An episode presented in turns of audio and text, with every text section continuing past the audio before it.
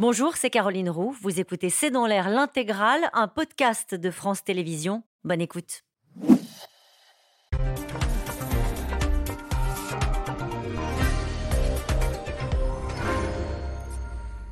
Bonsoir à toutes et à tous. Serait-ce le Royaume-Uni qui aurait saboté euh, les gazoducs Nord Stream et participé à l'attaque contre des navires russes en Crimée? C'est en tous les cas ce qu'affirme officiellement Moscou qui dit détenir des preuves. Question pourquoi la Russie accuse-t-elle Londres? Vladimir Poutine chercherait-il à discréditer les Occidentaux alors que sur le terrain son armée s'enlise quand elle ne recule pas? Et puis quelles sont ces représailles promises par Moscou contre les Britanniques? Car pour se sortir de ce bourbier, on redoute toujours que Vladimir Poutine, poussé par son aile droite, ne monte d'un cran en utilisant pourquoi pas des armes non conventionnelles. À cet égard, Selon le New York Times, de hauts gradés militaires russes envisagent ouvertement le recours à des armes nucléaires pour reprendre la main. C'est le sujet de cette émission de ce C'est dans l'air, intitulée ce soir Sabotage, Moscou menace Londres de représailles. Pour répondre à vos questions, nous avons le plaisir d'accueillir Pascal Boniface. Vous êtes directeur de l'IRIS. Je rappelle votre bande dessinée Géostratégix, la géopolitique mondiale de 1945 à nos jours. C'est en BD et c'est chez Duno. Armel Charrier, vous êtes éditorialiste en politique internationale à France 24. Clémentine Fauconnier, politologue, spécialiste de la Russie, maîtresse de conférences à l'Université de Haute-Alsace. Je rappelle votre livre Entre le marteau et l'enclume, la fabrication d'une hégémonie partisane dans la Russie de Poutine. C'est aux presses universitaires de Septentrion. Et puis, amiral Olagaray, vous avez été commandant de l'école navale et euh, vous avez euh, dirigé le Centre de hautes études militaires. Merci de participer à cette émission avec vous, euh, amiral Olagaray. On commence peut-être avec vous avec cette question de néophyte, j'allais dire. comment se fait-il que de simples drones aujourd'hui, puisqu'on parle de ça, parviennent à endommager de gros navires russes, puisque trois navires russes, dont le navire amiral Makarov, ont été euh, endommagés samedi dernier par des drones ukrainiens. les questions se posent de deux façons. C'est comment les attaquants ont-ils pu parvenir là, avec des drones qui ont quand même euh, une capacité de, franchir des distances relativement faibles. Donc il a fallu un bateau mer, ou il a fallu quelque chose, ou un départ d'une côte plus rapprochée. Donc ça, on ne le sait pas. on a un exemplaire, semble-t-il, de ces drones de surface qui s'est échoué en septembre sur les côtes de la Crimée. Euh, il paraît très bien équipé, ce n'est pas du bricolage. Et de l'autre côté, c'est l'incapacité qu'ont eu les Russes, malgré euh, tout ce qu'on a pu connaître, même pendant la Deuxième Guerre mondiale, de protéger leurs ports, de protéger leurs navires. Il existe des méthodes très simples qui sont des filets par euh, torpille ou par engin. Et, là, non, les Russes sont à Sébastopol en toute tranquillité, alors que c'est quand même la marine importante de la mer Noire et que la marine en face n'existe pas eh bien, ils sont cantonnés dans leur port. Ils ont dû redéployer leurs sous-marins euh, sur la Russie continentale, à Novorossiysk. Donc, il y a là plein de points d'interrogation et nous sommes toujours surpris euh, de l'incapacité qu'ont les Russes d'être à la hauteur de leur réputation. Est-ce que les drones resteront comme euh, cette arme qui aura surgi durant cette guerre et qui, du coup, interroge sur l'utilité des avions de chasse Finalement, on se dit un simple drone qui vaut beaucoup moins cher arrive à faire des dégâts considérables. Oui, c'est un, un, raccourci peut-être un peu. Ce serait un raccourci un peu rapide. Euh, les drones, effectivement, ont quand même euh, fait irruption dans la guerre, euh, telle qu'on ne l'imaginait pas. même des drones fournis par des Turcs, qui n'étaient pas une des nations les plus technologiques, encore qu'elles soient de très bon niveau, par l'Iran aussi, mais que la Russie ait besoin de drones iraniens, ça, ça donne beaucoup plus d'informations sur l'incapacité de leur industrie d'armement de leur fournir ces appareils modernes de guerre moderne, sur l'incapacité aussi de leur armée de l'air à, voler, à survoler et attaquer les forces ukrainiennes, puisque malgré la faiblesse de la défense antiaérienne ukrainienne, qui s'est beaucoup renforcée, depuis quelque temps, à leur demande bien sûr, eh bien, euh, on s'aperçoit que l'armée de l'air russe est relativement inefficace et qu'ils sont obligés d'employer des missiles, des drones, euh, dont ils avaient une certaine quantité, mais qu'ils utilisent quand même abondamment. Et ils verront peut-être arriver, on verra arriver le moment où ils n'en auront pas assez. C'est pour ça peut-être qu'ils vont se fournir en Iran. Alors, Armel Charrier, les Russes ont une explication. C'est très difficile pour nous parce qu'on ne se bat pas que face à l'Ukraine.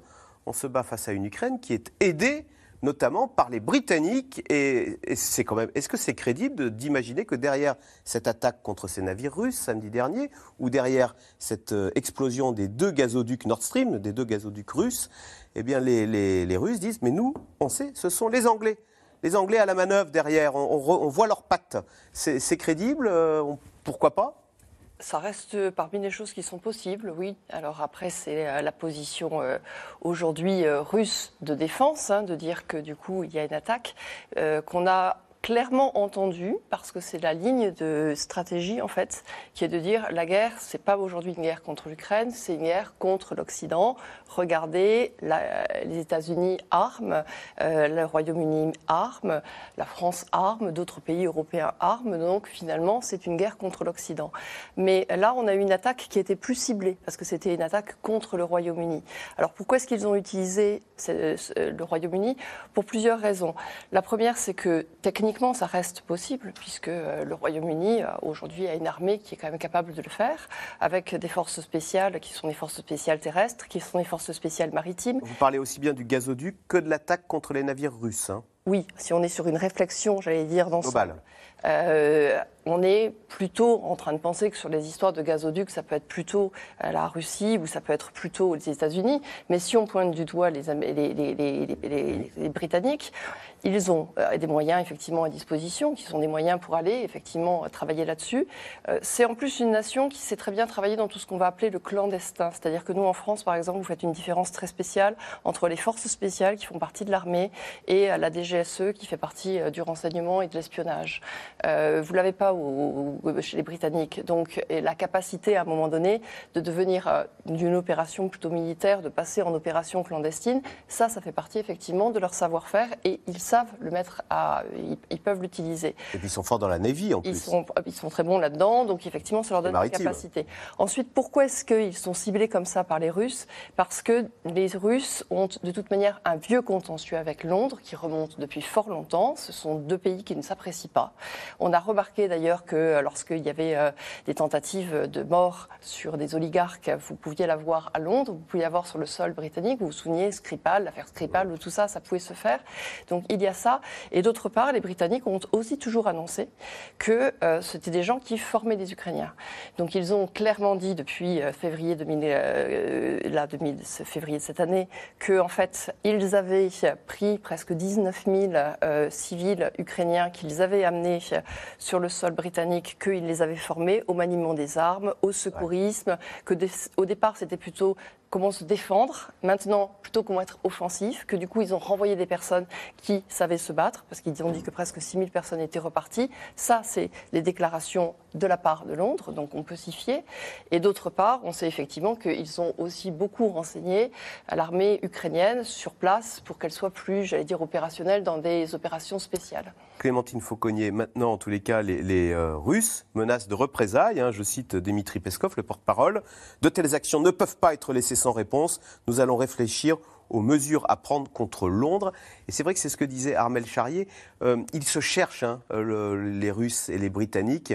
Euh, Il y, a- des contentieux et on a l'impression qu'ils se cherchent et ils se trouvent, ces deux pays. hein. Se- se- Oui, il y a des tensions très entre elles, mais ce qui vient d'être dit, je suis tout à fait d'accord avec ce qui, ce qui vient d'être dit, avec euh, justement aussi cette. euh, On a souvent parlé de Londongrad. Voilà. Voilà, pour désigner Londres. Tous les oligarques Notamment, voilà. russes qui ont trouvé refuge à Londres. Voilà, c'est ça. Donc des gens qui ont quand même une puissance économique, de fait, ce sont des oligarques, mais aussi parfois d'une certaine façon politique. Boris Berezovsky, hein, qui a été quand même celui qui a mis Poutine sur le trône, a été retrouvé euh, suicidé. Pour l'instant, il n'y a pas d'autres éléments, mais quand même suicidé euh, à Londres il y a quelques années. Donc euh, des très vieilles tensions entre ces deux pays.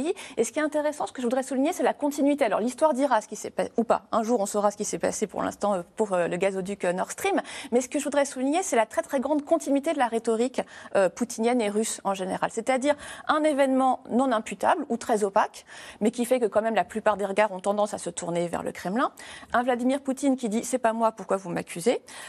Qui se plaint ensuite qu'il y a une enquête dont il est exclu et qui donc mène une contre-enquête en dénonçant les doubles standards et donc le manque de transparence et donc le caractère très euh, biaisé de, des réactions et des soi-disant, entre guillemets, euh, enquêtes occidentales, et qui ensuite, à partir de cet événement non imputable, mais dont il est peut-être à l'origine, va, va euh, justifier toutes sortes d'actions de représailles. Voilà. Et c'est une façon, c'est ce, qui a été- c'est ce qui a été dit à l'instant. On ment et ensuite ça vous donne la légitimité pour agir. Voilà. C'est ça, exactement. Et donc, du coup, et pour ça, euh, c'est la base même, je dirais, c'est l'ADN finalement du poutinisme. Hein. On pense à ces attentats mystérieux qui ont été attribués aux Tchétchènes et qui ont euh, légitimé le, démarrage de la Deuxième Guerre en Tchétchénie et qui a été un élément de légitimation pour Poutine et de prise de pouvoir réel extrêmement important. C'est pour ça que je dis qu'il y a une très grande euh, continuité. C'est pas pour ça que je dis que c'est les Russes qui l'ont fait, hein, ne me faites pas dire. Mmh. Mais en tout cas, en termes de rhétorique, qu'on a connu. il y a une très grande continuité. Donc, de ce point de vue-là, ce qui est intéressant, c'est de voir justement entre eux aussi des stratégies de politique intérieure et extérieure aussi euh, une très grande euh, porosité et qui permet, ça a été dit tout à l'heure aussi, de justifier la relative déroute hein, de l'armée russe et ses échecs en disant bien on n'est pas en train de se battre uniquement contre les Ukrainiens, mais contre ce qu'il appelle l'Occident collectif et donc contre toutes sortes de grandes puissances qui, de façon plus ou moins cachée, clandestine, sont en train d'attaquer les intérêts de la Russie. Pascal Boniface, votre regard donc sur cette double accusation de Moscou contre les Britanniques, hein, à la fois euh, sur les gazoducs Nord Stream et sur euh, ces navires russes qui ont été attaqués samedi dernier. Est-ce que Moscou a des éléments ou est-ce que c'est un écran de fumée pour, euh, face aux difficultés de l'armée de Vladimir Poutine en Ukraine? On devrait le savoir. Ils disent qu'ils ont des preuves, qu'ils les montrent. S'ils ont des preuves, ils doivent pouvoir les montrer et prouver donc que ce sont bien les Britanniques qui sont à l'origine des explosions dans le gazoduc. Pour ce qui est des drones, on ne sait pas trop s'ils accusent les Britanniques d'avoir directement utilisé les drones ou d'avoir aidé les Ukrainiens à les utiliser. Mais dans les deux cas, en fait, euh, ça voudrait dire concrètement que la Grande-Bretagne est rentrée en guerre contre la Russie. Puisque quand vous détruisez une installation aussi importante que le gazoduc, euh, eh ben c'est quand même un acte de guerre. Et si vous portez atteinte à des navires euh, de la flotte russe, c'est que vous êtes réellement co-belligérant. Donc, sans le dire, Poutine accuse le Royaume-Uni d'être co-belligérant officiellement.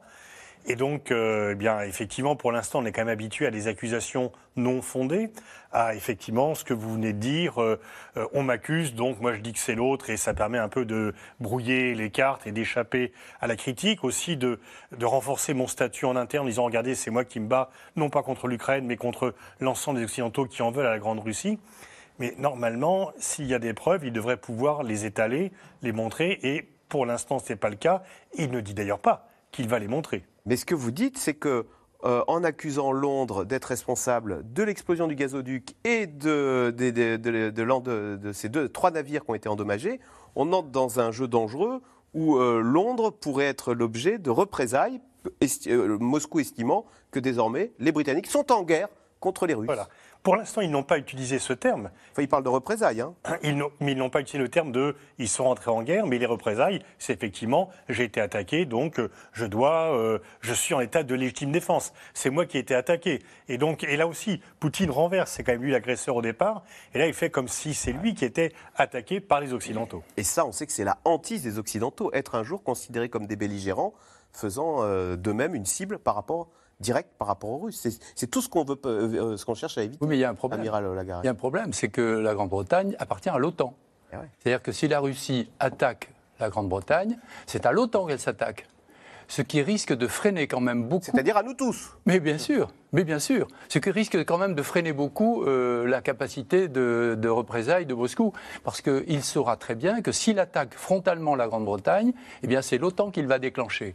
Et ça, on a l'impression qu'il n'en a pas envie. Bien que l'OTAN, l'Occident soit le grand Satan, voyons, on un peu les rôles, euh, bah, il a quand même pas très envie d'affronter l'OTAN. C'est un scénario qui circule, ça. Entre Londres et Paris, on se téléphone en se disant... Euh, est-ce que tu envisages Est-ce que pourrait tomber là-dedans Et quelles sont les, les, lignes rouges à ne pas mordre ce qui est sûr, c'est que ce qu'on voit, c'est que du coup, chaque fois qu'on monte sur un épisode comme ça, c'est que du coup, on voit que le langage diplomatique devient plus dur. Et que euh, du coup, il y avait au départ un langage qui était aussi un langage de comment est-ce qu'on armait les gens. Euh, je rappelle au passage que le Royaume-Uni, c'est quand même le deuxième pourvoyeur en armement derrière les États-Unis, euh, d'où les attaques aussi. Et évidemment, la question, elle est on ne va pas envoyer un missile sur Londres, comme on n'imagine pas qu'on va envoyer un missile sur Paris aujourd'hui à ce stade-là.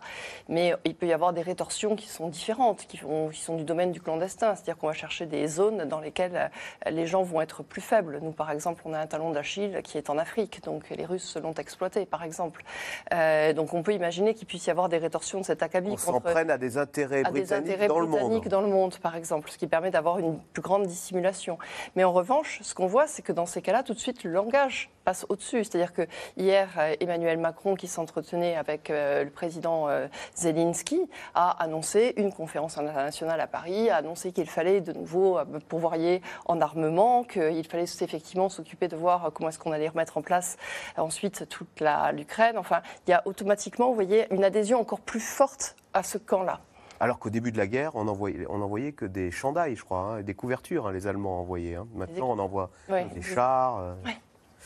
Alors, sujet des militaires britanniques sont-ils à l'origine du sabotage du, du gazoduc Nord Stream? C'est en tous les cas ce qu'affirme le Kremlin, qui dit disposer de preuves, des accusations graves qui interviennent au moment où l'armée russe semble toujours en difficulté sur le terrain en Ukraine. Sujet de Magali Lacrose et Nicolas Baudry-Dasson. Une nouvelle fois ce lundi, Kiev se réveille en plein bombardement. Les systèmes d'eau et d'électricité sont encore touchés. Depuis début octobre, la Russie multiplie les frappes de drones et de missiles, provoquant des pannes géantes. Sans eau, sans électricité, les Ukrainiens s'organisent. Ils pensent nous démoraliser, mais nous n'avons aucun problème à faire la queue pendant des heures pour aller chercher de l'eau. La vérité, c'est que nous allons gagner. Ça ne sera pas le contraire. Franchement, ne pas avoir d'eau à la maison, c'est pas grand-chose. On vient ici, on attend et voilà. Le vrai problème, ce sont les morts, rien d'autre. Sur le terrain, la bataille du Sud, tout autour de Kherson, continue. Entre les troupes russes et ukrainiennes, la guerre d'usure s'installe. Ça tire tout le temps par ici. Jour et nuit, tous les jours, on échange des tirs d'artillerie. Ils tirent des bombes à sous-munitions, même si c'est interdit, ils le font quand même, tous les jours. Sur l'autre ligne de front, plus à l'est de l'Ukraine, l'hiver se rapproche. Les soldats ukrainiens s'y préparent, à leur manière. Ce sauna a été construit en seulement trois jours. Sous la terre humide, à l'abri du froid, les soldats savent que bientôt, la ligne de front va se figer. L'hiver dans le Donbass, c'est un enfer. C'est un climat de steppe avec des nuits glaciales, des températures jusqu'à moins 30 degrés. Il n'y a aucune forêt, le vent passe partout. J'étais là en 2014, c'était intenable. L'hiver va-t-il changer les règles de la guerre? Les alliés de Kiev s'inquiètent et promettent plus de matériel, plus d'armes aux troupes ukrainiennes. Emmanuel Macron organise une conférence internationale à Paris en décembre pour débloquer des fonds. Il nous faut agir avant l'hiver. Nous allons rapidement mobiliser la communauté internationale et le secteur privé. Et voilà que le Kremlin affirme ce week-end avoir trouvé l'origine de l'explosion des gazoducs Nord Stream 1 et 2 fin septembre. Moscou accuse Londres de sabotage en mer Baltique. Nous savons que la Grande-Bretagne est impliquée dans l'acte terroriste de sabotage contre Nord Stream. Ces actes ne peuvent rester sans réponse et bien sûr, nous n'en resterons pas là. Londres dément et prévient à nouveau Vladimir Poutine des conséquences que pourrait avoir l'utilisation de l'arme nucléaire en Ukraine. Aucun autre pays n'évoque l'arme nucléaire. Pas un seul pays ne menace la Russie ou le président Poutine. Il doit savoir que pour la Grande-Bretagne et nos alliés, toute utilisation d'armes nucléaires pourrait changer définitivement la nature du conflit et aurait de graves conséquences pour la Russie.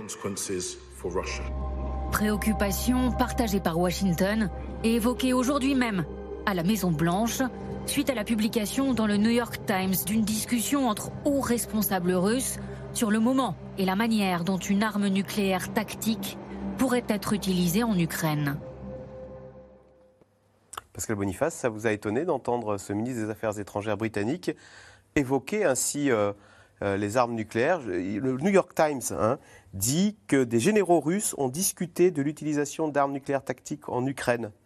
Il y a un parfum nucléaire depuis assez longtemps dans, ce conflit, et au fur et à mesure d'ailleurs que l'armée russe a des difficultés. Plus l'armée russe a reculé, plus l'hypothèse d'utiliser les armes nucléaires pour renverser la vapeur et faire la décision sur le plan militaire est évoquée, et elle a même été évoquée en Russie. mais pas par les responsables. Elle a été évoquée par des éditorialistes, par des gens comme Kadyrov, le chef tchétchène, qui n'a pas euh, le pouvoir de les mettre en œuvre. Donc elle est évoquée pour faire peur du côté de la Russie, et elle est évoquée avec une certaine crainte du côté occidental, avec beaucoup d'avertissements, ne faites pas ça. On se rappelle que Biden était encore plus ferme que ce Britannique en disant don't do that, ne le faites pas, ne le faites pas. Et pour l'instant, effectivement, si c'est évoqué le fait que les Russes parlent entre eux de dire euh, l'arme nucléaire, ça ne veut pas dire qu'ils vont l'utiliser. Tout le monde fait des plans sur la comète en permanence dans les états-majors. Et pour l'instant, les services américains n'ont pas détecté de mouvement qui laisserait penser qu'elle va euh, être utilisée. Et surtout, si Poutine le faisait, là, il commettrait l'irréparable parce que euh, il n'est pas coupé du reste du monde, il est coupé des Occidentaux. S'il franchissait cette ligne en prenant des armes chimiques ou des armes nucléaires, là, euh, même l'Inde, la Chine, euh, tous ces pays ne pourraient plus continuer à avoir des relations normales. et le Brésil, Lula pour l'instant renvoie un peu dos à dos l'Ukraine et la Russie, mais s'il y avait une simple arme nucléaire tactique qui soit utilisée, il ne pourrait plus le faire. Par ailleurs, je doute que cela suffise à renverser le cours des choses militaires, une seule arme, et ça serait vraiment euh, un engrenage euh, catastrophique. Clémentine Fauconnier, est-ce qu'on peut imaginer sérieusement et que dans la tête de certains militaires, c'est une telle humiliation que de voir leur grande armée rouge euh, avoir des revers comme ça dans la petite Ukraine, qui se disent mais c'est pas possible, on ne peut pas rester sur cet échec, il faut renverser la table, il faut reprendre l'offensive. Eh bien oui, utilisons ce, dont, ce, qui est à notre disposition, à savoir ces armes nucléaires tactiques qu'on présente comme de petites entre guillemets, bombe nucléaire. C'est un raisonnement qui peut se, tenir Je pense que oui. Il me semble que c'est un débat, si tant est qu'il puisse y avoir des débats réellement pluralistes et ouverts en Russie, ce qui est quand même un grand problème. Et c'est pour ça que pour rebondir sur ce qui vient d'être dit, euh, quand on travaille sur la politique intérieure et du coup aussi extérieure russe, on, a un problème, c'est-à-dire une très grande opacité et euh, l'impression, et qui est partagée d'ailleurs par beaucoup de Russes, hein, qu'ils soient experts ou simples citoyens, euh, l'impression que tout est toujours maîtrisé par l'eau et tout est toujours mis en scène.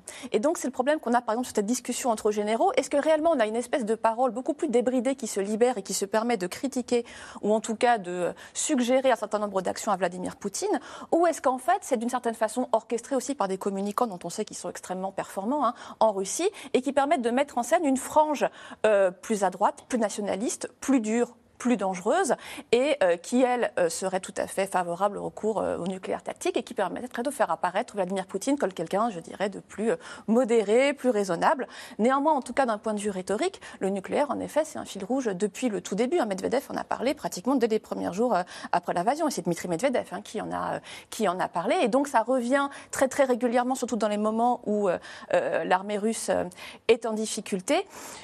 Il me semble qu'il euh, y a un rôle de dissuasion rhétorique qui fonctionne quand même assez bien euh, et que le problème qui va se poser à Vladimir Poutine au bout d'un moment, surtout si l'armée russe continue d'essuyer autant de revers, c'est qu'il euh, y a un problème de crédibilité. Agiter une menace sans cesse, sans jamais, sans, jamais sans jamais la mettre à exécution, il y a un moment, ça va poser problème. Et puis dernière chose, sur, les, sur les discours, le disruption des discours, ce qui est intéressant aussi, c'est de voir le ton extrêmement outrancier qui peut être utilisé par certaines grandes figures médiatiques dans la télé publique russe. Voilà on avait vu au mois de mai quand même une carte de l'Europe avec euh, des missiles qui visaient euh, toutes les grandes mm-hmm. capitales européennes. Ah bah, là encore, euh, donc on sait que la Russie a déployé des missiles hypersoniques à capacité nucléaire qui s'appellent Kinjal en Biélorussie, faisant de Paris et Londres eh bien des cibles à portée de tir.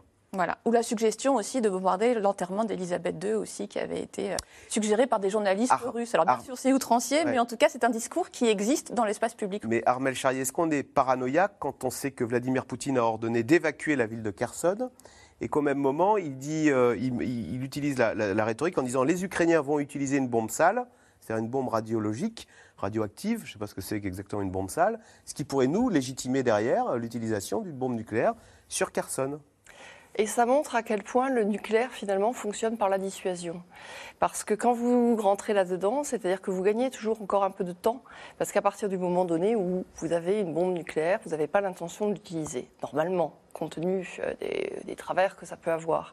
Et si vous arrivez à jouer sur le fait que s'il y a une bombe sale qui part, c'est-à-dire qu'elle soit chimique, ou qu'alors qu'elle soit nucléaire tactique, mais bon, on est plutôt sur du chimique, vous ne savez pas qui l'envoie et que vous pouvez prétendre que c'est soit cette partie-là, c'est-à-dire les Ukrainiens, soit, et après les autres vont dire, non, c'est les Russes qui l'ont fait, mais du coup, vous jouez encore dans ce flou artistique et en fait, vous gagnez du temps parce que vous vous effrayez les uns les autres.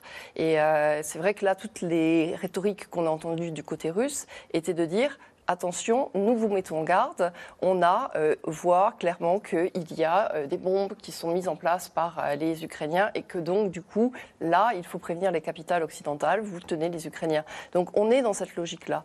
Mais à côté de ça, je pense qu'il a aussi une, il gagne du temps. C'est-à-dire qu'il a tout ce discours sur le nucléaire qui nous préoccupe, sur lequel nous allons parler, etc. Et puis concrètement, il a les actions qu'il mène sur le terrain militaire. C'est-à-dire que pour l'instant on a encore trois fronts qui sont là. On a le front de Kherson, qui est le front le plus gelé, dont on ne connaît pas trop pour l'instant ce qui est en train de se passer. On a un front au nord qui est Kharkiv, sur lequel les euh, Ukrainiens sont encore là. Ils ne peuvent pas s'en dégager parce que les Russes continuent de faire des escarmouches et puis ensuite ils repartent. Donc ils ne, restent pas, ça ne se voit pas sur les, cartes. Ils n'ont pas un gain territorial, mais ils les embêtent. Donc du coup, il y a quand même besoin de rester et d'avoir du coup des offensives militaires. Et puis vous avez au milieu, vers le Donbass, vous avez la ville de Bakhmut qui est aujourd'hui regardée un peu encerclé parce que derrière, ils veulent prendre la ville de Barinka, qui est un, nœud qui, lui, est défendu par les Ukrainiens depuis 2014. Donc, il y a ces capacités militaires qui sont sur le terrain, qui montrent bien que quelque part, il y a aussi quelque chose de très, j'allais dire, sur le terrain qui se met en place et sur lequel on ferme un peu les yeux. Alors, euh, amiral Olagaray, on va entrer dans l'hiver. Qu'est-ce que ça change, et euh, en bien ou en mal, et pour qui euh, Sachant qu'en Ukraine, les températures peuvent descendre jusqu'à moins 20 degrés. Donc là, on, est-ce que je pourrais rajouter un grain de sel sur le nucléaire Parce qu'il me semble qu'il y a deux niveaux. Les Russes sont champions du monde d'échecs, alors on a cru que Poutine, avec tout ce ça comporte d'anticipation, de, réflexion, etc., on a cru que Poutine était un joueur d'échecs, ça était un joueur de poker. Il a joué un, peu, un coup de poker sans savoir et sans réfléchir sur ce que pouvait avoir l'adversaire, et il a perdu devant Kiev. Manifestement, c'est un échec considérable.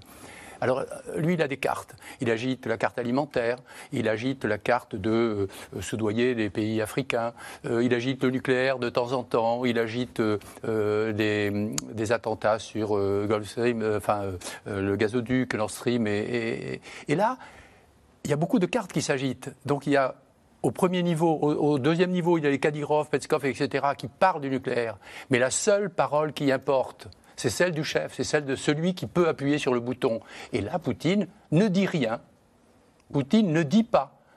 Or, dans ce cas-là, et en dissuasion, une seule chose, laissez bien sûr planer le doute, la dissuasion c'est l'ambiguïté, mmh. mais surtout c'est la parole du chef et la seule parole qui compte. Donc quand on entendait Biden, c'était important, Poutine, euh, on l'entend beaucoup moins, ça n'est pas lui qui brandit il assiste à des manœuvres de préparation, etc. Donc voilà pour le nucléaire. Je dirais que simplement, il y a beaucoup de communication parmi d'autres, mais l'essentiel, le cœur du sujet, c'est le chef. Que dit Poutine, que décidera Faire la guerre par moins 20 degrés en Ukraine, ça change quoi? Alors ça change beaucoup parce que du nord au sud, euh, ça n'est pas la même, le, même climat. Il y a quand même 1000 km et euh, ça n'est pas la même chose à Rasputitsa. Alors voilà, c'est le mot Rasputitsa. C'est quoi la Rasputitsa? Eh Bien, euh, c'est le fait que dans les, dans les pluies d'automne, tout se transforme en boue, ou presque, en tout cas pas les voies qui sont utilisables normalement. Et au printemps, c'est le dégel. Et là, tout se redevient. Enfin, c'est l'image des chars de la, allemands là, qui, qui s'embourbaient. oui, mais ce la, route de, sur la route de Stalingrad, c'est ça Ce sont plutôt les véhicules à roues qui sont, euh, qui sont embourbés, les chars euh, passent un peu mieux. Et surtout, il y a quand même des densités de voies utilisables qui sont complètement différentes suivant euh, les endroits où on se trouve. dans le Donbass, ça paraît difficile. À Kherson, il y a beaucoup de, rues, de villes, de. de Eric, ça avantage qui? L'Ukraine ou la Russie? Alors, cet hiver ce général hiver qui va s'abattre sur ce conflit Suivant ce qu'on sait de la stratégie russe, qui est de se retrancher et de bloquer ce front le plus possible pour attendre le printemps, parce qu'au printemps, il y aura manifestement, enfin, ils espèrent que les, nouveaux enrôlés ou mobilisés vont être formés et vont pouvoir peut-être leur apporter de l'aide. Mais en tout cas, bon, je pense que les, les Ukrainiens ne vont pas en rester là. si je vous disais qu'il y a des voies qui sont utilisables, en particulier à Kherson, c'est que les Ukrainiens ont tout intérêt à continuer, même lentement. Mais euh, Zalouji, le, chef d'état-major euh, ukrainien, fait preuve d'une maîtrise extraordinaire, y compris en ne se précipitant pas. Donc Kherson, pourquoi attaquer la ville? Aucun intérêt. Ils sont dans un rapport de 2 à 1. Ce n'est pas suffisant pour remporter une ville. Ils ne vont pas détruire une ville ukrainienne. Ce serait très très mal vu, très mal perçu en Ukraine. Donc euh, ils continuent tranquillement. Ils ont le temps. Et comme ça, ça peut tomber comme un fruit mûr. Clémentine Fauconnier, moins, des températures de moins 20 degrés, c'est là où on voit la, la, dureté de la guerre. Si Poutine cible toutes les installations électriques et gazières, c'est pour que les Ukrainiens grelottent de froid c'est ça. C'est ça. exactement. C'est-à-dire que l'un des. Là, ce qui va avantager, entre guillemets, un petit peu la Russie, c'est la pression très importante qui va euh, être exercée sur la population ukrainienne, qui a déjà un petit peu trinqué. Là, c'était une espèce de répétition générale ces derniers jours où une grande partie de la population, notamment dans la capitale, euh, n'a pas eu accès à l'électricité et au chauffage.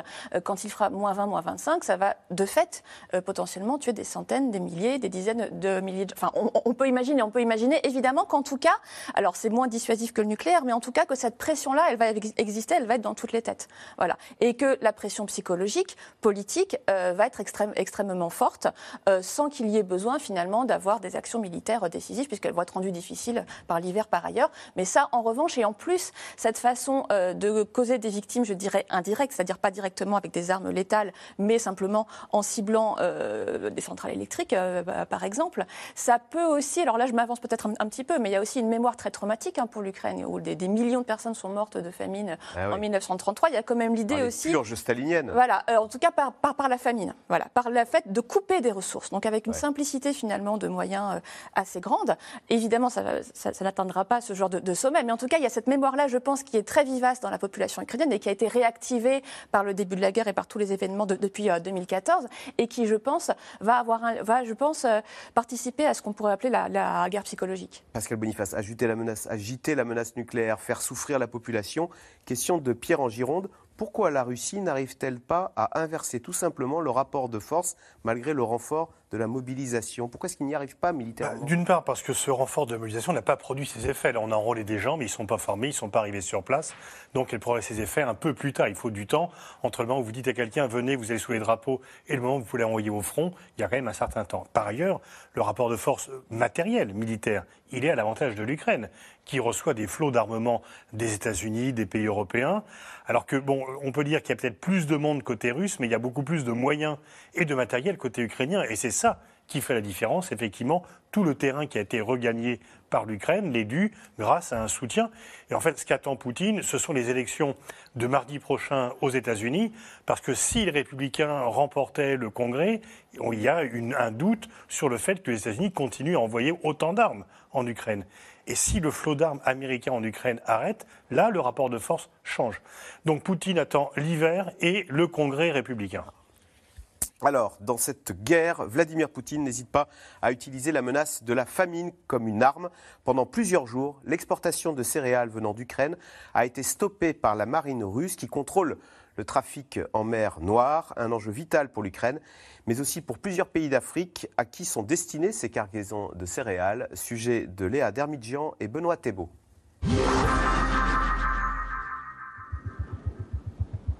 Au large d'Istanbul, les cargos transportant les céréales ukrainiennes sont restés à l'arrêt quelques heures. Le temps pour le maître du Kremlin de rappeler au monde entier que c'est lui qui dicte le tempo. Samedi, Poutine a annoncé en personne suspendre l'accord sur les céréales et a accusé les Ukrainiens d'avoir attaqué des navires russes dans la baie de Sébastopol. Les drones ukrainiens représentent une menace, à la fois pour nos navires et pour les navires civils, et nous devons assurer leur sécurité. C'est pour cela qu'on ne dit pas qu'on arrête notre participation à cet accord, non. On dit qu'on la suspend. Le président turc Erdogan et l'ONU ont débloqué la situation aujourd'hui, mais l'épisode souligne encore une fois que la question des exportations des céréales ukrainiennes est un enjeu mondial. La Russie est la seule à blâmer pour le fait que les denrées alimentaires vont désormais devenir plus chères pour les populations d'une vaste partie du monde, allant de l'Afrique occidentale à l'Asie. Jusqu'à présent, les faits indiquent que les dirigeants russes sont plus intéressés par l'exacerbation de la crise alimentaire que par la mise en œuvre des accords signés. Avant la guerre, l'Ukraine était le quatrième pays exportateur de blé et de maïs dans le monde. Des céréales, devenu un enjeu stratégique et un moyen de pression. Dès le début du conflit, des réserves sont régulièrement pilonnées par des frappes russes. Silos, infrastructures, engins agricoles, des cibles pour Vladimir Poutine, qui cherche ainsi à déstabiliser toute l'économie du pays. Notre plus grand stockage a été détruit. 3000 mètres carrés de superficie. Les graines de tournesol que nous stockions sont perdues. Des céréales que la Russie est également accusée de voler à l'Ukraine dans l'objectif de les revendre. Plusieurs milliers de tonnes de blé seraient ainsi arrivées par bateau en Syrie, chez Bachar al-Assad, l'allié de la Russie. Finalement cet été, un accord d'exportation des céréales est trouvé entre la Russie et l'Ukraine. Un accord fragile, assujetti aux moindres volontés du président russe. La souveraineté alimentaire mondiale dans les mains de Vladimir Poutine, c'est justement ce que redoute la communauté internationale. Tout acte, toute déclaration, toute décision du Kremlin pour perturber cette initiative veut simplement dire que Moscou s'en fiche. Moscou se fiche que le monde puisse avoir faim. Moscou se fiche que des gens soient affamés. Moscou se fiche de l'aggravation de la crise de l'insécurité alimentaire dans le monde. Le spectre d'une crise alimentaire mondiale, car ces céréales sont vitales à de nombreux pays du Moyen-Orient et d'Afrique. La Turquie, le Liban, l'Égypte, la Somalie, l'Érythrée en dépendent à plus de 75%. Des pays fragiles qui depuis des mois sont soumis au bon vouloir de Vladimir Poutine. Alors certains tentent de plaider leur cause directement auprès du président russe. C'est au nom de tous ces espoirs que je suis venu vous voir euh, pour demander euh, de prendre conscience que nos, pays, même s'ils sont éloignés du théâtre, sont des victimes, des victimes de cette crise au plan économique. Depuis son entrée en vigueur, l'accord céréalier entre l'Ukraine et la Russie a permis d'exporter plus de 9 millions de tonnes de céréales ukrainiennes. Pascal Boniface, on a vu Macky Sall, donc le président euh, du Sénégal, mais qui représente aussi les, pays d'Afrique, africain, à Moscou. Euh, dans quel, camp, quel camp il est? Ils sont toujours neutres Enfin, Macky Sall qui représente l'Afrique, il est toujours neutre il est tout, ou, Parce que c'est ils interroge quand même sa Ils veulent garder des relations aussi bien avec la Russie qu'avec les Occidentaux. Et donc, ils ne veulent pas obéir aux Occidentaux en coupant les contacts avec la Russie. La plupart des pays africains ont condamné l'annexion des territoires à l'ONU, mais ils ne veulent pas prendre de sanctions parce qu'ils ne veulent pas se couper d'un partenaire qui, pour des raisons historiques pour les uns, très précises et actuelles pour les autres, style le Mali, est un partenaire utile. Et par ailleurs, la Russie est un contributeur beaucoup plus important que l'Ukraine encore, euh, pour, qu'en exportation de blé. De céréales. De céréales. Et donc, et d'ailleurs, au moment où il voulait couper, Poutine a dit, vous inquiétez pas, même si l'Ukraine ne peut plus exporter, nous, on va exporter, on va vous aider, etc. Et donc, il joue là-dessus. Et puis, l'augmentation du prix des céréales euh, avantage la Russie, puisque ça augmente ce prix-là. Et donc c'est pour cela, je pense d'ailleurs, que la Russie, après avoir menacé de couper l'accord, est revenue dedans, je pense pour deux raisons.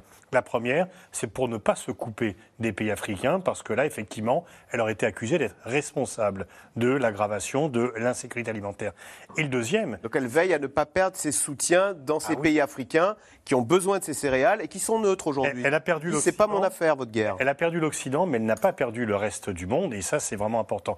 Et le deuxième point, c'est que c'est un accord qui avait été conclu sous les auspices de la Turquie, et la Russie ne veut pas se couper de la Turquie, membre de l'OTAN, mais qui est un partenaire extrêmement important pour Moscou. Euh, Armel Charrier, euh, votre, est-ce que quand même, on dit souvent qu'il faut être du camp des vainqueurs euh, Est-ce que la position des différents pays vis-à-vis de ce conflit en Ukraine n'est pas en train d'évoluer en défaveur de Vladimir Poutine en disant, bon, on voit bien qu'il est mal embarqué, et qu'à un moment, il faudra être du côté de ceux qui gagnent la guerre et non pas du côté de ceux qui la perdent? Oui, mais pour l'instant, il n'y a pas encore euh, un nombre de pays indéfini qui a considéré que Vladimir Poutine avait perdu. Donc, du coup, il y a encore des accords qui sont signés, par exemple, avec la Russie. Là, dernièrement, le Pakistan vient de signer un accord sur les livraisons de blé, justement, qui lui venait de Russie.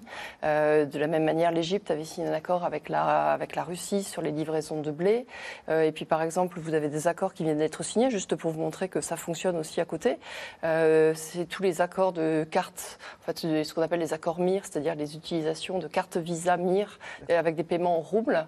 Et vous avez la Thaïlande qui vient de le signer et vous avez l'Égypte qui vient de le signer. Donc, la Russie est moins isolée qu'on bah, C'est-à-dire que ces pays sont en train de dire, bah, nous, vous allez, puisque les touristes russes vont plus aller en Europe ou vont plus aller dans un certain nombre de pays, venez chez nous, vous n'avez pas de problème, vous n'avez pas besoin d'utiliser le dollar puisqu'on reconnaît votre monnaie, donc vous dépensez avec votre carte bleue qui sera débitée en roubles, ça ne pose pas de problème. Donc ça vous montre la complexité, effectivement, dans laquelle euh, Vladimir Poutine évolue. Il a parfaitement saisi qu'il avait euh, une fluctuation, effectivement, avec un certain nombre de pays qui soit sont pragmatiques, et comme vous dites, dans ce cas-là, ils font de l'économie et puis ils vont plus fort, euh, soit sont sur une logique de construire un deuxième bloc, ben, ça c'est encore une autre logique, contre les Occidentaux, euh, et que du coup, les céréales, ben, ça se joue là-dessus en fait. C'est-à-dire que euh, les céréales, c'est la guerre du pain, comme vous l'avez signé parfaitement Pascal Boniface. Donc du coup, là, ce ne serait pas entendable, mais on peut ah. quand même montrer qu'on peut l'utiliser. Et quelque part, ça nous parle aussi à nous. Parce que nous, mine de rien, regardez, j'écoutais ce matin, on a une inflation aujourd'hui de tous les prix de l'alimentation, mais on a une inflation par exemple, les engrais ont été augmentés de 135%. Parce que les engrais, ils sont soit produits en Ukraine, soit ils sont produits en Russie. Donc, je veux dire, ça impacte le, paquet, le panier de la ménagère française aussi, ce qui est en train de se passer. Donc, en fait, il, joue de toutes ces capacités-là. Il dit, bah, écoutez, je peux avoir de l'arme nucléaire, je peux avoir l'arme alimentaire, je peux construire une économie ailleurs. Euh, vous pouvez, si vous voulez, je peux aussi vous envoyer une vague de réfugiés, parce que si je coupe euh, le chauffage et l'électricité aux Ukrainiens, bah, quand ils auront froid, il y en a quand même un certain nombre qui auront peut-être envie de partir. Et dans ce cas-là, vous allez devoir gérer un problème migratoire en Europe. Vous voyez, donc du coup, en fait, ça fait partie des grandes questions qu'on ne connaît pas. C'est quels sont les objectifs finalement de Vladimir Poutine euh, Amiral Olagaray, c'est vrai que nous, on voit euh, Vladimir Poutine comme très ostracisé hein, euh, dans le monde. Dans 15 jours, il y a le G20 en Indonésie. Et Poutine va y aller. Alors on va le voir au milieu des chefs d'État. D'ailleurs, il y aura Emmanuel Macron, pas très loin de lui. Comment ça va se passer? Alors le, le verrons-nous le verrons On ne sait pas s'il va y aller, mais, pour l'instant, il D'abord, je, je, voulais dire qu'il est en position de faiblesse parce que sur le point, euh, sur ce sujet des céréales, il a changé en 24 heures, il a changé d'avis en 24 heures. A-t-on vu une grande puissance qui est, comme vous l'avez souligné, très consciente des enjeux, des rapports avec l'Afrique, etc. Mais à quoi pensait-il lorsqu'il a suspendu ça? Ça a été un réflexe. Il a coupé. On m'a attaqué à Sébastopol, et puis après on revient à la raison 24 heures après? Mais ce n'est pas d'un homme d'État, ça. Ou alors il va falloir m'expliquer ce qu'il y a derrière. Ça n'est pas à 24 heures qu'il s'est mis tout d'un coup à réfléchir en disant ben non, j'ai fait un pas de clair, je vais revenir. Non. D'abord, ça, c'est ridicule. Ensuite, il faut savoir que les exportations par voie terrestre et fluviale qui ont été très difficiles à mettre sur pied, ont commencé d'ailleurs lorsqu'il y a eu ce fameux voyage en, train entre euh, mmh. Macron, Draghi, euh, euh, Scholz et puis, et puis qui? Le Premier ministre roumain car c'est par la Roumanie que ça passe, mais il fallait des fonds européens pour en particulier remettre les voies roumaines, la voie forêt roumaine, euh, au standard euh, de la voie forêt ukrainienne pour que ça puisse passer. Or, après, d'après ce que j'ai compris, ensuite ça, part par voie fluviale. Euh, il y a environ 2 millions de tonnes par mois qui peuvent passer par là. Ce qui fait que Poutine, il est aussi un peu, un peu tangent. Il y a des bonnes d'exportation, mais ça, vous le savez sûrement mieux que moi. Hein, il y a, des moyens parallèles. Hein. Mais oui, bien sûr, petit à petit. Donc il est revenu en 24 heures. Eh bien ça, c'est quand même assez ridicule et ça montre bien combien il faceille. Il n'est pas sûr de lui. Il essaie toutes les cartes, vous en avez parlé tout mm. à l'heure, hein. il essaie toutes ces diverses cartes. Il y en a qui ne fonctionnent pas. Clémentine Fauconnier, on parlait, de Vladimir Poutine hein, qui est ostracisé et du peuple russe qui est très mal vu maintenant. Ça, on sait si ils en sont malheureux, les Russes, de cette très mauvaise image qu'ils renvoient et que leur chef renvoie dans le monde, ou si au contraire ça les soude. Allez, c'est le moment de, faire corps et de se retrouver tous ensemble. Alors deux choses. Je commence sur Poutine et après je parle du peuple russe. Sur, sur Poutine ostracisé, ou alors oui en partie notamment par l'Occident, mais sinon euh, ce qu'on voit quand même avec un soutien partiel ou une absence ou une neutralité de la part des autres continents, ça va tout à fait dans la rhétorique qui est la sienne depuis maintenant 10-15 ans de dire en fait c'est l'Occident qui est isolé. C'est pas la Russie, c'est l'Occident qui est tellement ethnocentré euh, qu'elle ne se rend plus compte qu'elle est complètement en décadence, y compris du point de vue des valeurs, puisque Poutine se réclame du conservatisme. Euh, complètement donc euh, en décadence du point de vue des valeurs et elle ne se rend même pas compte que finalement ce sont tous les pays émergents, donc dont les fameux BRICS, hein, sur lesquels Poutine a beaucoup insisté depuis déjà très longtemps, qui eux finalement sont en train de mettre en place euh, entre guillemets un nouvel ordre mondial.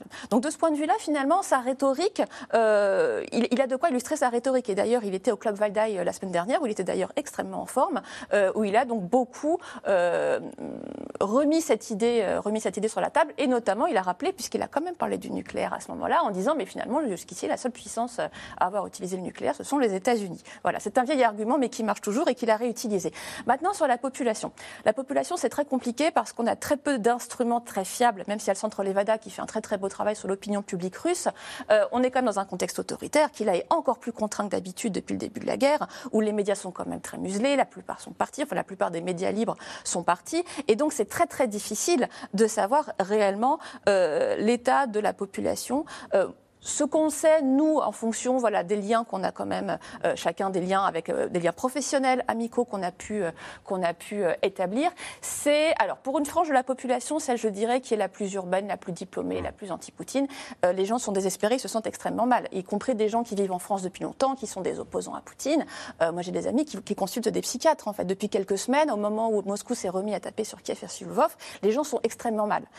C'est sans doute pas la majorité de la population, mais c'est quand même une partie significative de la population. Deuxièmement, on a bien vu pour la mobilisation partielle à quel point il n'y avait aucun enthousiasme pour aller combattre sous les drapeaux. Ça, c'est quand même un signe extrêmement clair. Troisièmement, oui, il y a une partie de la population, je dirais, qui est... Euh, alors, peut-être qui soutient, je ne pense pas qu'elle soit archi-majoritaire, mais qui simplement euh, se contente d'essayer de survivre. Et comme finalement, même s'il y a quand même des effets aux sanctions économiques, les effets économiques pour mmh. l'instant ne sont pas aussi importants que ce qu'on aurait pu penser, euh, que la Russie n'est pas encore complètement humiliée sur la scène internationale, finalement, pas de Beaucoup de fatalité. Voilà. Vladimir Poutine, on le sait, a toujours cherché à diviser les Européens. Force est de constater que depuis plusieurs semaines, Paris et Berlin vivent une crise ouverte. Dernière illustration qui froisse Paris, la visite demain d'Olaf Scholz à Pékin. Objectif du chancelier allemand, consolider les relations commerciales avec un pays, la Chine, qui a pourtant pris fait et cause pour la Russie de Vladimir Poutine. Sujet de Laura Rado et Christophe Roquet.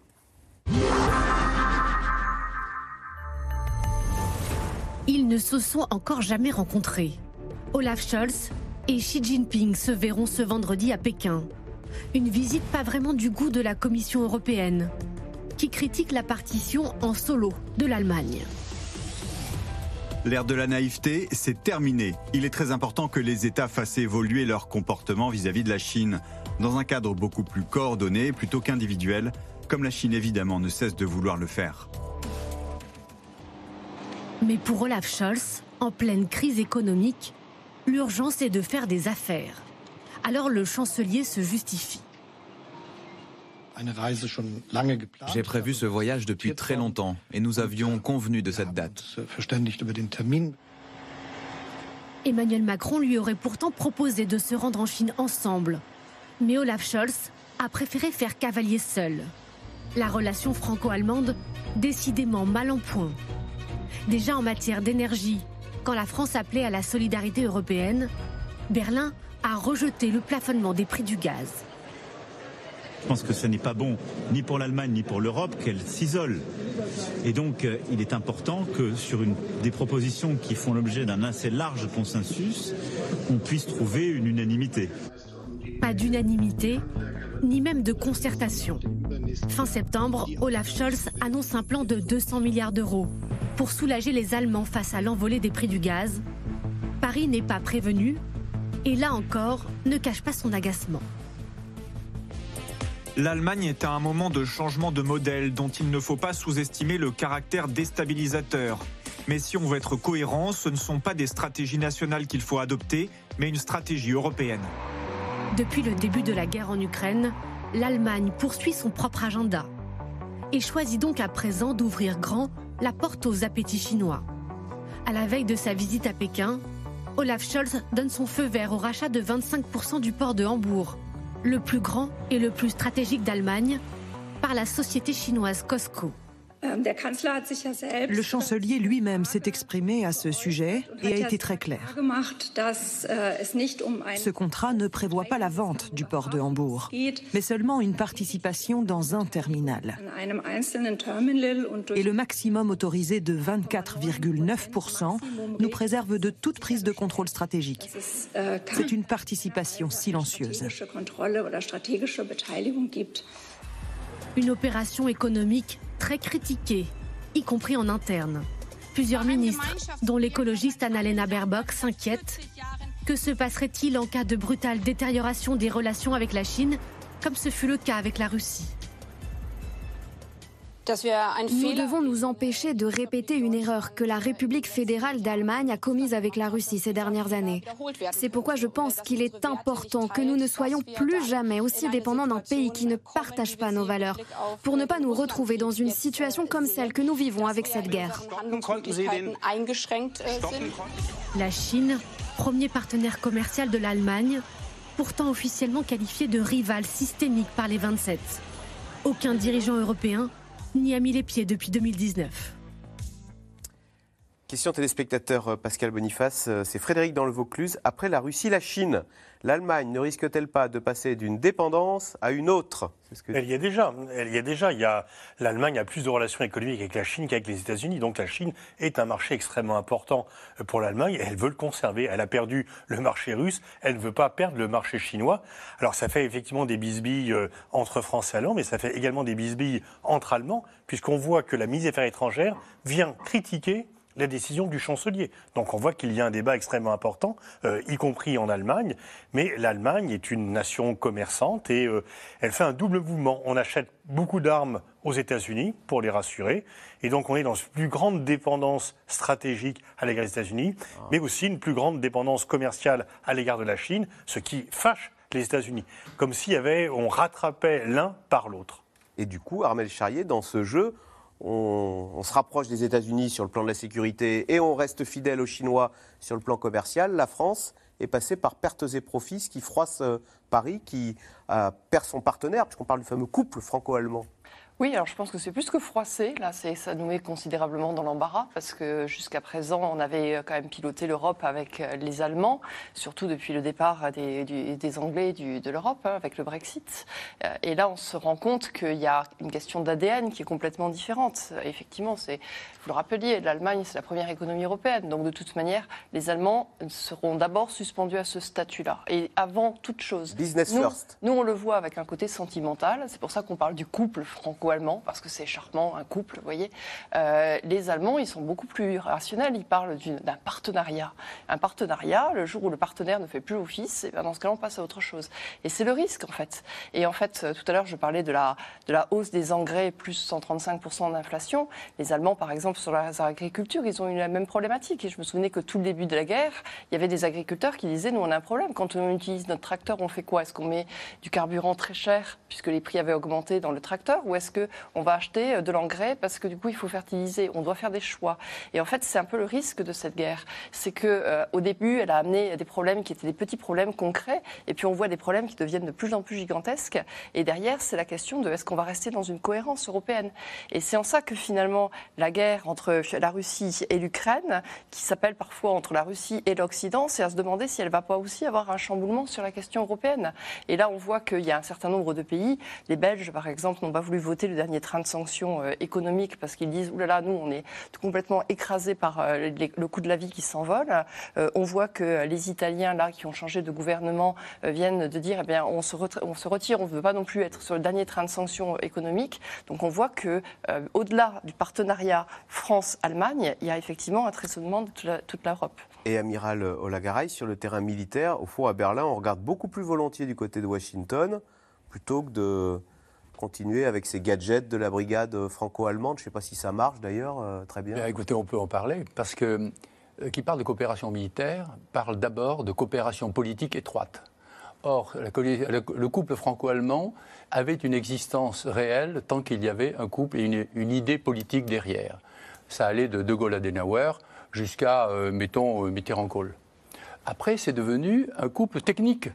C'est-à-dire qu'il n'y avait plus la flamme c'était technique, on faisait ensemble. En plus, on fâchait quand même beaucoup nos partenaires européens, que ça agaçait considérablement d'être mené par un couple, c'est-à-dire c'est nous qui tenions les rênes et puis euh, eux, c'était les chevaux qui traînaient le carrosse.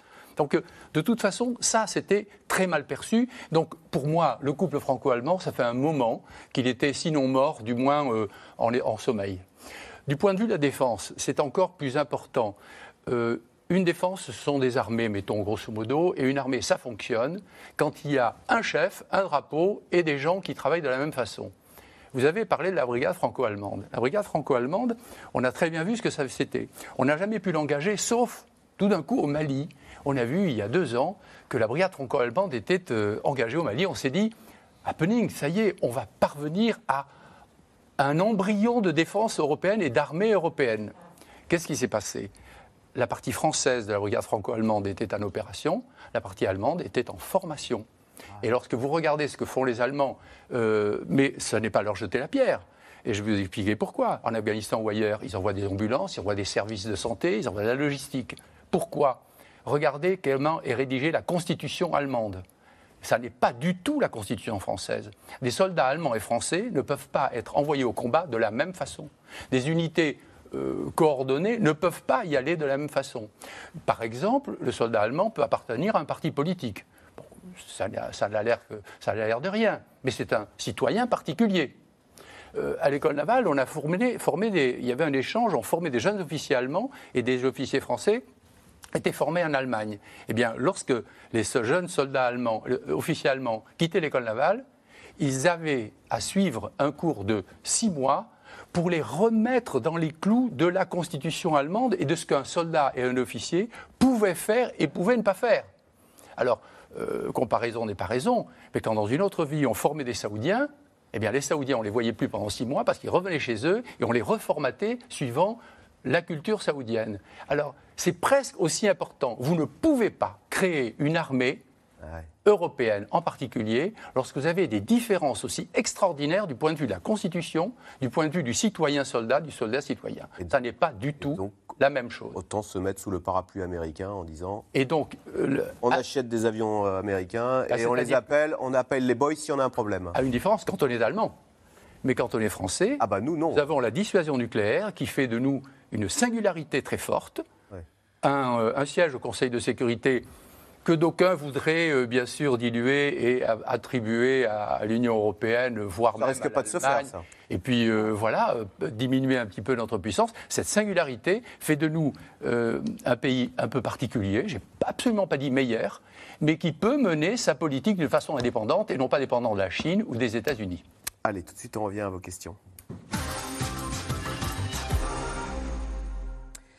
Et la Biélorussie, dans ce conflit, que devient-elle Clémentine Fauconnier, il était question à un moment d'enrôler les Biélorusses dans la guerre contre l'Ukraine avec Loukachenko qui a dit on va y aller là. Ce n'est pas encore le cas pour l'instant, mais il y a l'armée russe qui est, euh, euh, qui est sur place et qui est, paraît-il, assez mal accueillie par la population. Alors après, on sait bien que Loukachenko, en grand démocrate qu'il est, euh, c'est pas certain qu'il soit très sensible. Euh, voilà. alors, non, je dirais même pas des tensions, mais en tout cas, de ce que j'ai, de ce que je sais, des contacts que j'ai au Biélarus ou de gens qui ont de la famille. Ils n'ont aucune envie d'aller taper sur leurs frères ukrainiens. Les mais exactement.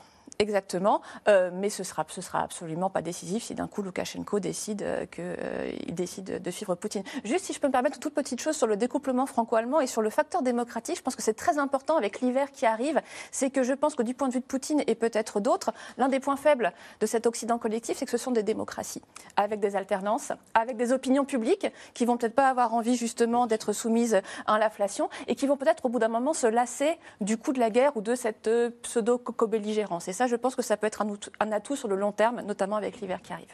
Même si sur le long terme, comme la démocratie se montre un peu plus euh, stable que ces pays autoritaires qu'on finit par renverser. Euh, Hervé, dans le Morbihan, même en frappant l'Ukraine avec une petite charge nucléaire, la Russie serait-elle à l'abri des retombées radioactives? Alors, bah, le problème des armes tactiques, euh, c'est qu'effectivement, il y a, mais ça ne serait pas en Russie. Ça pourrait contaminer les soldats russes s'ils restent à proximité. Et donc, euh, c'est des armes de courte portée. On sait pour ça que les Allemands ne voulaient pas que l'armée française s'en dote puisqu'elles atterrissaient en Allemagne et qu'on aurait détruit ce qu'on veut protéger. Mais c'est pas en termes de retombées radioactives. Les retombées radioactives sont avant tout politiques pour la Russie si elle l'utilisait. Pour le moment, Poutine ne va-t-il pas d'échec en échec? Et combien de temps ça peut durer ainsi de collectionner les échecs? Bah Jusqu'à la fin de son pouvoir. C'est que au bout d'un certain temps, on lui demandera des comptes même ce n'est pas une démocratie, mais dans l'entourage, il y a des gens qui vont dire, si par exemple l'armée russe doit refranchir la frontière et perdre tout le territoire qu'ils ont conquis depuis le 24 février, qui est le but de guerre minimum euh, des Ukrainiens, euh, les gens autour diront, mais en fait, euh, tu es le chef, mais où c'est que tu nous as emmenés? Donc on supporte beaucoup de choses du chef tant qu'il gagne.